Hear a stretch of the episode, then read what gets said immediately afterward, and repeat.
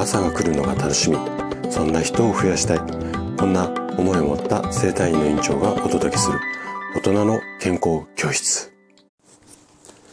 おはようございます。高田です。皆さんどんな朝をお迎えですか？今朝もね元気で心地よいそんな朝だったら嬉しいです。さて今日はね8のつく日で健康ハッピーデーです。いつものスタイフのリスナーさんだけではなくて、えー、三軒茶屋青葉生態院の恋のニュースレターとしてもお届けをしていきます。さて、今日はね、どんな症状の話かというと、座骨神経痛です。で座骨神経痛っていうとお尻からこう足にかけてすごくしびれが出たりとか痛みが発生したりあのひどい方では歩くのがちょっと億劫になるこんな方もあの多くあの私の院にも来院されます。で結構ねうちの院でも、えー、お悩みが大きい症状の一つであるんですけれどもこの座骨神経痛でまたいつものパターンなんですが、えー、よく聞かれる質問。これにね5つほどあのお答えをしていこうかなというふうに思っています。今日もね最後まで楽しんで聞いていただけると嬉しいです。じゃあね、早速ここから5つの質問に答えていきましょう。まず1つ目の質問は、座骨神経痛と腰椎症。この2つの病気の違いについて教えてください。こんな質問ですね。あのね、ネットが発達してから、あの、体の不調だとか、病気についての情報っていうのが簡単に手に入る時代なってきています。ここ数年本当にねこの傾向が顕著だと思います。で、えっと、私の院に来院される患者さんも今まではあそこが痛くてここが痛くて先生どうしたらいいんでしょうかねっていうようなまああの最初の問診のこうやり取りがあったんですけどももうね今はね先生座骨神経痛かもしれないんだけれども治りますかとか腰痛症かもしれないんだけれども治りますかとか。もうね最初に症状名を患者さんご自身がもう自分でねあの自己判断というか自分で診断してそれを治すために来院される、まあ、こんな傾向がねすごく強くなっているのでまあそんなこともあってねこういったあの症状症状というか病気の違いについて教えてくださいこんな質問もねすごく多くなっていますじゃあね、この質問にね、ちょっと簡単にお答えすると、えっ、ー、と、座骨神経痛っていうのは、お尻から足にかけて痛みだとか痺れが発生する。こんな特徴があります。これに対して、腰椎症っていう、まあ、病気っていうか疾患に関しては、腰回り、あの、お尻とか足ではなくて、腰そのものですよね。この辺りに重い感じだとか、だるさだとか、凝りもしくは痛みなどがこう発生する。これが大きな特徴。なので症状が出る場所が違うっていうことで判断する。まあこれだけではないんですがね。あの判断するのが分かりやすいかなというふうに思います。でね注意すべきところが座骨神経痛とこの腰椎症。これはねどっちか一つずつではなくて両方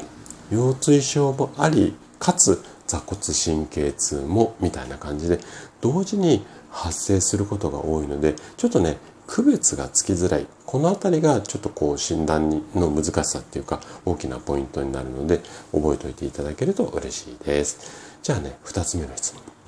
2つ目は座骨神経痛は遺伝しますか？はい。これねあの医学的な答えで言うと基本的には遺伝しませんはい。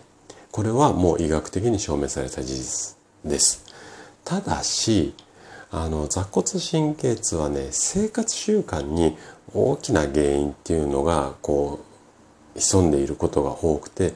例えば、同じような体勢、えっと、お母さんが、うんと、食事中、こう、椅子に座って、こう、やるような、まあ、要は生活の中の、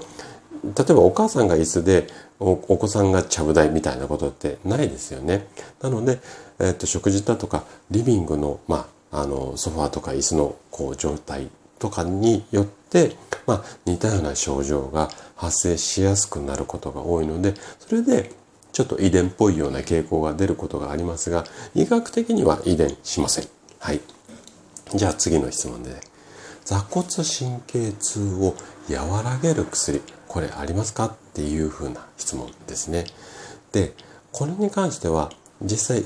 あのお薬あります。で、病院で処方されることがまあ多いお薬なんですが、ちょっとね、難しい言葉なんですけれども、非ステロイド性消炎鎮痛剤って言われている、まあ、あの、お薬の類ですね。いわゆるこう、消炎なので、まあ、炎症を抑えたりとか痛みを鎮めたりそういったお薬になります。それ以外にオピオイドというような分野のお薬であったりだとかあとは鎮痛補助剤。要はまあ痛みを和らげるようなお薬だったりとかあとはステロイド。あと麻酔なんていうような場合もあります。あのお薬いろいろあるので痛みを取るあの止めるようなお薬か炎症を抑えるようなお薬かそもそも麻酔をかけちゃって神経を麻痺させちゃって痛みを軽減するか、まあ、こんなようなあの切り口のお薬が多いかなというふうに思います。はい、じゃあ次の質問ですね。座骨神経痛の治療だとか予防で普段気をつけることがあれば教えてください。うん、これもね、結構聞かれます。で、えっ、ー、とね、その症状が出ていらっしゃる方の、まあ、生活スタイルだとか、あとはその症状そのもの、軽めなのか重めなのか、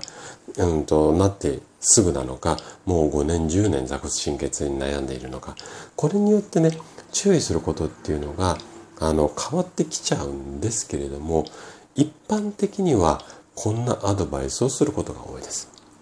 まず一つ目のアドバイスは、正しい姿勢を意識してくださいよ。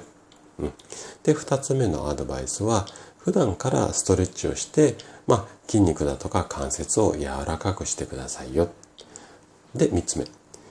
ちょっとね体重の増加要は肥満に注意してくださいよ。こんなアドバイスですね。で、最後。これはね、ちょっとうちの院独特だと思うんですが、正しい食事を心がけましょうよ。特にタンパク質が不足してる傾向が多いので、この症状に関しては。なので、そのあたりを意識してくださいというような、まあ、こんなアドバイスですね。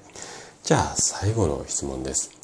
えー、座骨神経痛は完治しますか？それとも一生の付き合いですか？うん。これもね、ちょっと痛みに長引いてる方に関しては切実な問題だとは思うんですけれども、えっと、ちょっとね、これ、うん、お答えの仕方が難しいんですが、そもそも座骨神経痛の一般的な原因というのはその座骨神経と言われるその神経をまあ、筋肉が硬くなったりとか、まあ、ストレスとかいろんな原因あるんですがその神経が圧迫されることによって症状が起こるっていううんことが、まあ、メカニズムっていうか仕組みなんですね。なのでこの圧迫が改善されてもう改善し終わった後に常に圧迫されない生活を送ることができれば再発は絶対しません。ただ現実的にはね例えば姿勢が悪かったりとか日常生活のそのストレスが原因で神経を圧迫しているっていうこともあったりするのでそのあたりを完全にクリアして常にね100%の、まあ、姿勢だったりとかそういう生活習慣で生活するっていうのは基本的には難しいと思います。なので症状がある程度改善した後も定期的なケアをしながら再発しづらいように、まあ、努めていく。こんな考え方が、まあ、あの、妥当なんじゃないのかなというふうに思います。はい。ということで、ちょっとね、いつもより長めの放送になってしまったんですが、今日のお話はここまでとなります。そしてね、番組の感想など、あの、もしありましたらね、お気軽にコメントいただければというふうに思います。それでは今日も最後までお聴きいただきありがとうございました。素敵な一日をお過ごしください。